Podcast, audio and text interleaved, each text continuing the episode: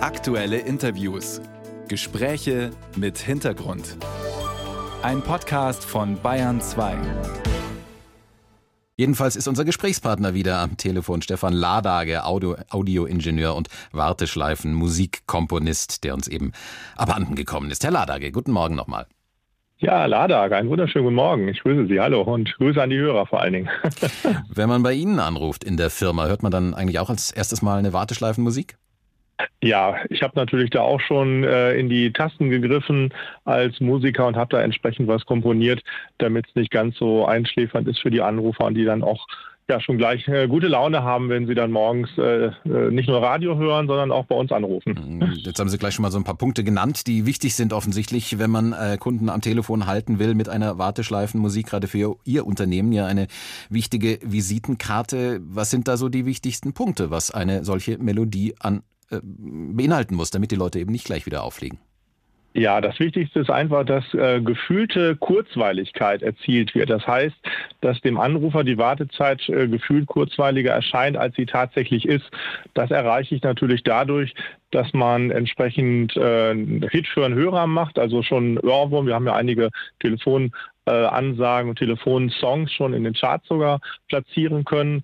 Und natürlich auch interessantes Repertoire. Das heißt, wenn es den einen oder anderen äh, Informationen gibt, die den Kunden auch interessieren, dann sollten die natürlich auch spannend so als Geschichte, als Hörspiel oder als kleine Story auch aufbereitet wiedergegeben werden. Also das gibt es tatsächlich Songs, die eigentlich für die Warteschleife komponiert wurden, die dann später auch in den normalen Charts auftauchen?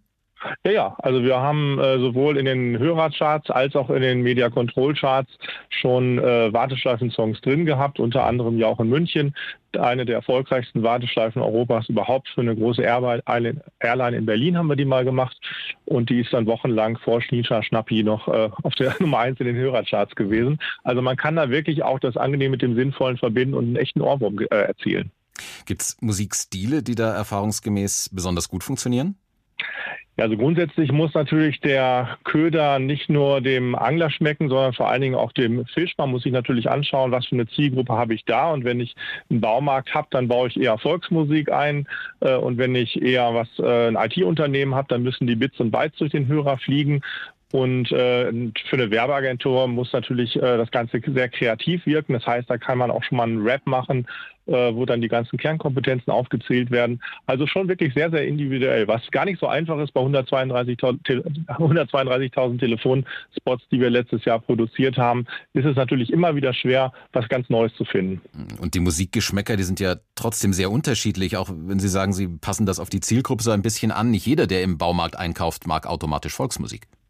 Ja, das ist eben die ganz große Frage, also äh, und auch die, der große Anspruch. Ne? Also der, äh, es gibt natürlich Branchen, äh, wo man natürlich nicht nur die eigene Kolorit, die eigene Handschrift tra äh, transportieren möchte des Unternehmens, äh, wenn man ein bisschen innovativer aufgestellt ist oder ein bisschen traditioneller äh, musikalisch das zu kommunizieren, sondern auch hinsichtlich der Zielgruppe. Und die Zielgruppe ist meistens sehr weit gespannt, von Lieschen Müller mit 85 bis zum 16-jährigen Schüler ist oftmals in vielen Branchen alles dabei und das ist natürlich der Anspruch und auch die Schwierigkeit bei der ganzen Geschichte. Jetzt haben Sie gerade geschildert, was eine gute, gut funktionierende Warteschleifenmusik ausmacht. Was sind umgekehrt die größten Fehler, die man so machen kann als Unternehmen mit einer Warteschleifenmusik? Also das Schlimmste, was man machen kann, ist, dass man gar nichts einspielt. Dann weiß der Kunde nämlich gar nicht mehr, ob der Hörer äh, schon auf der Gabel liegt. Also Totenstille am Telefon ist äh, absolut tödlich äh, aber auch so Melodien wie äh, für Lisa auf der Triangel oder die kleine Nachtmusik von Mozart auf dem Xylophon ist natürlich äh, auch nicht unbedingt so das, was die Kunden heutzutage im 21. Jahrhundert hören möchten. Aber trotzdem bekommt man ja genau sowas doch noch ab und zu zu hören. Je nachdem, wo man anruft, haben viele Unternehmen oder Behörden das noch nicht so richtig verstanden, dass es eben nicht egal ist, was sie ihren Kunden da am Telefon um die Ohren hauen. Ja, das ist genau das Problem.